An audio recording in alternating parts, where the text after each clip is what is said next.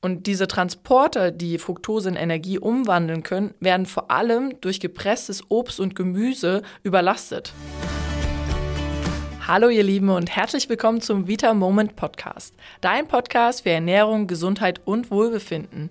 Hier ist Caro für euch und ich starte in den Mai mit einer ganz bestimmten Reihe an Mythen. Mythen zum Thema Abnehmen und Gewichtsreduktion.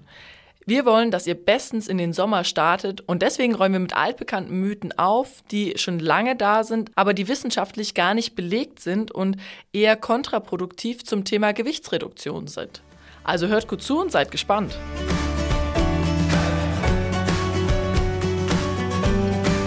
Wir starten im Mai mit dem Mythos, Smoothies und Säfte sorgen für einen schlanken Körper.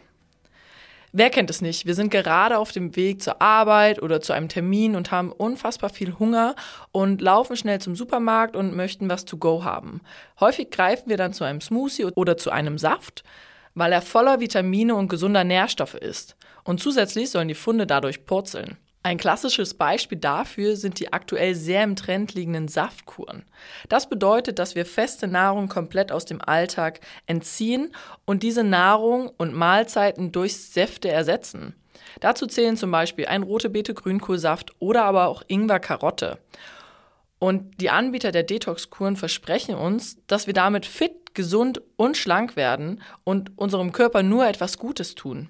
Allerdings stimmt das nicht so ganz, denn Obstsäfte enthalten sehr, sehr viele flüssige Kalorien, haben einen sehr hohen Anteil an Fruchtzucker und, und das ist ganz wichtig, schaden zusätzlich unserer Leber. Denn Fructose ist im Gegensatz zu Glucose nicht so einfach aufnehmbar für unsere Muskulatur, wie wir das kennen. Das heißt, wir können Fructose nicht direkt in Energie umwandeln, sondern sie muss erst in der Leber in Glucose umgewandelt werden, damit wir Energie daraus schöpfen können.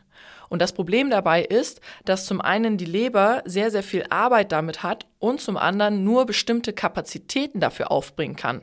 Bedeutet, wenn diese Kapazitäten überschritten sind, haben wir zu viel Fruchtzucker und die Leber fängt an, diese in Triglyceride umzuwandeln, also in Fett.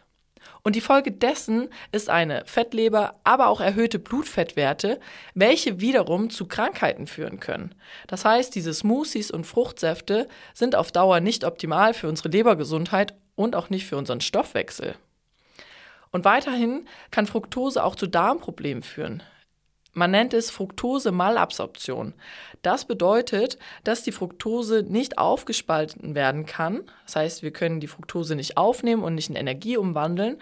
Und dadurch werden diese kleinen Fructose-Moleküle weiter im Darm transportiert und sie rutschen in den Dickdarm und sorgen dort für Blähungen, starke Krämpfe, Verstopfung, aber auch Durchfall. Und diese Transporter, die Fructose in Energie umwandeln können, werden vor allem durch gepresstes Obst und Gemüse überlastet.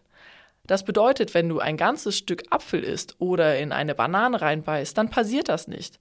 Aber die Konzentration der Früchte in einem Smoothie oder Saft ist so viel höher, dass einfach unser Darm und unser Verdauungstrakt damit nicht klarkommen. Deswegen empfehlen wir euch auf jeden Fall immer ganzes Obst zu essen. Es ist zum einen natürlich gesünder, weil wir durch das Kauen schon die Vorverdauung ankurbeln. Weiterhin enthält ein ganzes Obst noch alle Ballaststoffe und Faserstoffe in ihrer gesamten Grundstruktur, wodurch unsere Darmbakterien auch etwas zum Arbeiten haben. Weiterhin empfehlen wir euch auf jeden Fall fruktosearmes Obst, zum Beispiel Beeren, Aprikosen oder aber auch Nektarinen. Somit kommt es zu keiner Überversorgung im Körper durch Fructose und wir supplementieren trotzdem die wichtigsten Vitamine und Spurenelemente sowie Pflanzenstoffe.